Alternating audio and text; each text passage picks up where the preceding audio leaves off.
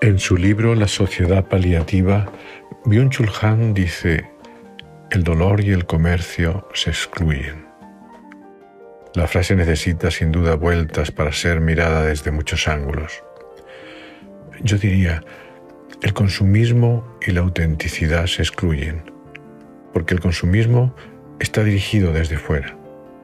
Se nos induce a formar parte de una rueda cuya dirección no controlamos y la autenticidad emana del contacto con lo más profundo de nuestro interior. Ser auténtico no significa repetición.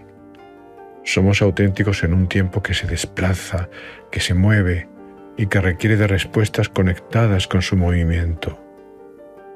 Ser auténtico nos lleva a innovar en la búsqueda de lo desconocido que será parte de nosotros.